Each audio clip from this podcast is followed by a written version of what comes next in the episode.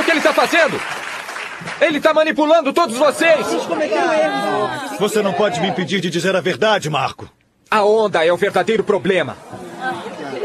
Não.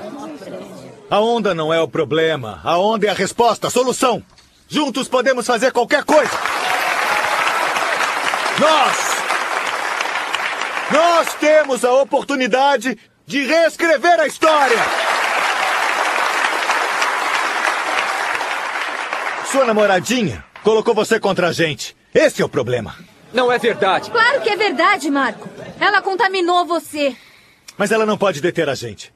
Daqui a onda vai para toda a Alemanha! E se alguma pessoa for contra, será arrastada pela onda!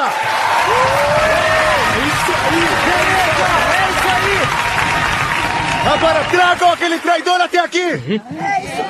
Vai, vai, para com isso. Pega ele. Pega ele. Você decide. Vai, decide! Você trouxe o traidor até aqui. É claro, porque o senhor mandou. Ah, trouxe só porque eu mandei, é? E você mataria ele se eu mandasse? Arrancamos a cabeça dele? Ou enforcamos? Ou então, podemos torturar ele até concordar com nossas regras. Porque é isso que fazem na ditadura.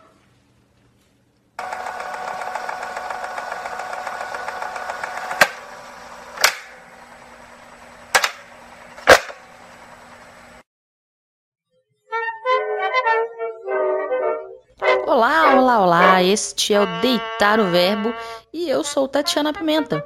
Seja muito bem-vindo, muito bem-vinda ao primeiro episódio deste podcast maravilhintes que trará reviews aí de filmes, séries, livros também para você, meu querido ouvinte, para você, minha querida ouvinta.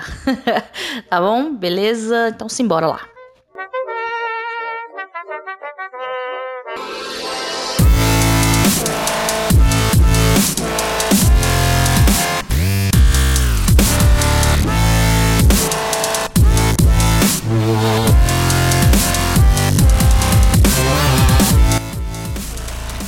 Filme A Onda, eh, baseado no livro homônimo de 1981 do escritor americano Todd Strasser, eh, e também baseado no experimento social chamado Terceira Onda, realizado pelo professor de história norte-americano Ron Jones, foi lançado originalmente na Alemanha em março de 2008 e chegou aqui no Brasil em agosto de 2009.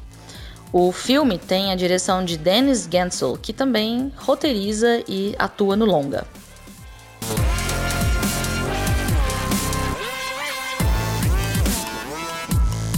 O cineasta alemão Dennis Gansel, diferentemente de outros colegas conterrâneos que tentaram aterrissar em Hollywood e não tiveram sucesso, se tornou queridinho lá nos States após o lançamento do seu filme de ação Assassino a Preço Fixo, A Ressurreição, que aconteceu no ano de 2016. By the way, uh, inclusive, a Netflix lançou em novembro de 2019 a série Nós Somos a Onda, também baseado no livro de Todd Strasser, lá de 1981, e onde Dennis Gansel dessa vez ele faz a produção executiva. É, tem uma temporada, são seis episódios. Uh, a segunda temporada ainda não tem data de estreia, porque, obviamente, por conta do Coronas, né? Geralmente a Netflix leva em torno de três meses para dar o aval, para renovar uma, uma produção. Então, antes havia a previsão para ser lançada em janeiro ou fevereiro de 2021 mas devido à situação de isolamento, muitas produções pararam, né? Inclusive. E então a gente pode prorrogar isso aí por pelo menos mais um ano, né? A estreia da, da segunda temporada, se houver, se realmente for renovada.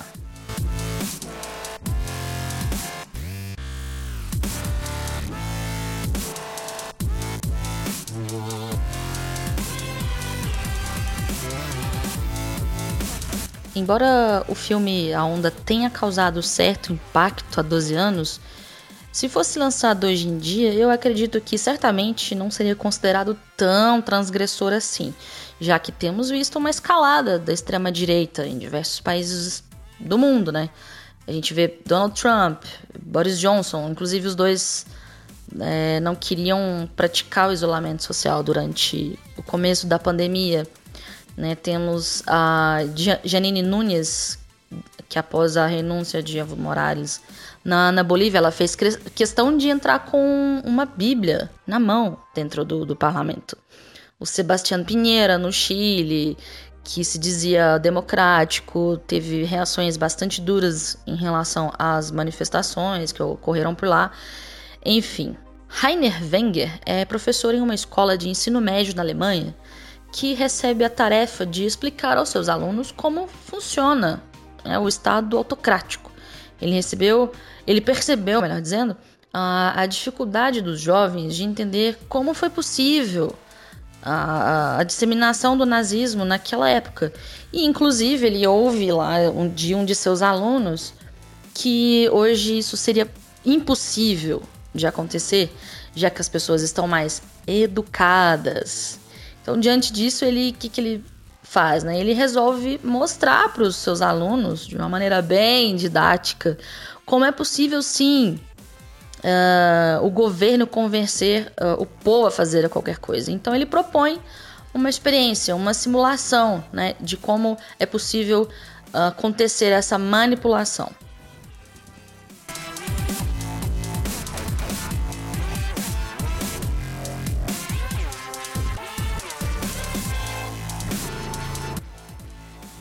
Com lições executadas dentro da sala de aula, como trabalhar conceitos e características de regimes totalitários.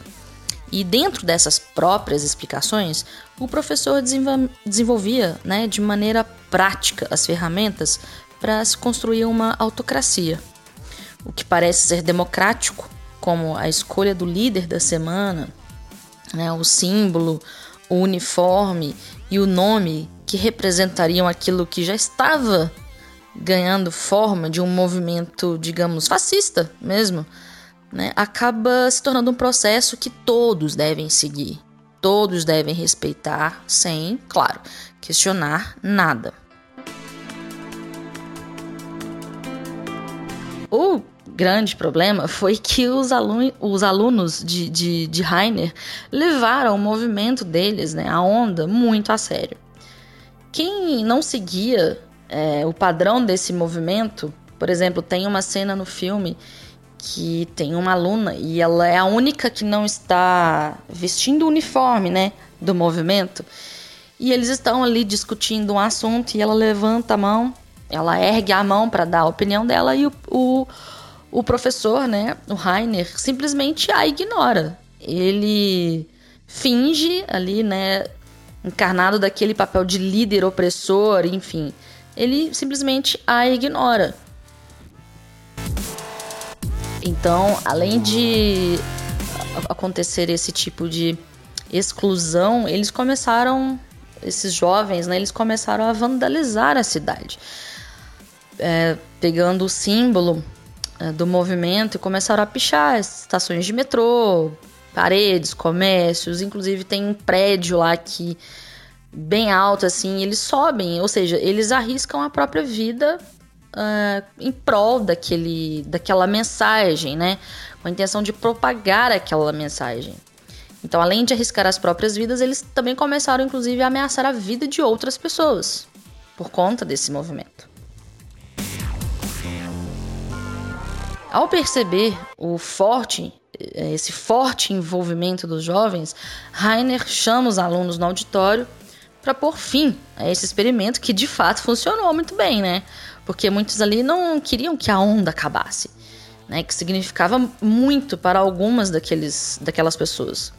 E aí então, eh, naquela cena ali onde ele tenta cessar aquele aquele movimento, foi onde aconteceu uma tragédia, mas eu não vou contar, tá bom?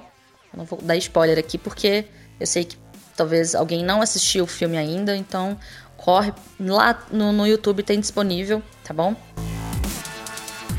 E assim, pessoal, apesar de eu ter dito antes que o filme não chocaria tanto hoje em dia, né? Eu acredito também que vale a pena ver. E rever também.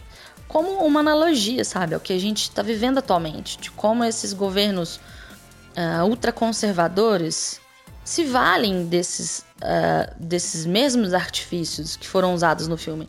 Quer dizer, é, esses governos, esse método, né, ele, ele é forte, consolidado.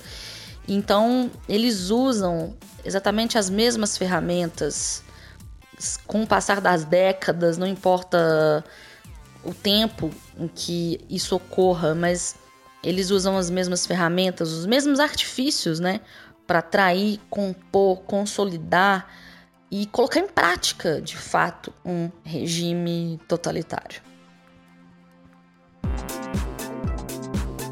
Bom, então é isso, pessoal. Olha, eu espero que vocês tenham gostado, tá? É, deste episódio aqui. É o primeiro aqui do Deitar o Verbo.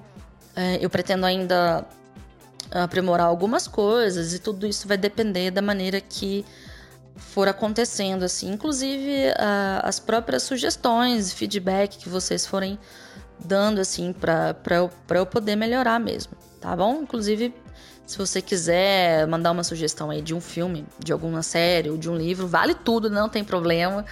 É só entrar em contato pelas redes sociais, ok? No mais é isso, agradeço por ter ficado até aqui, tá bom? Um abraço e até a próxima. Beijo, beijo!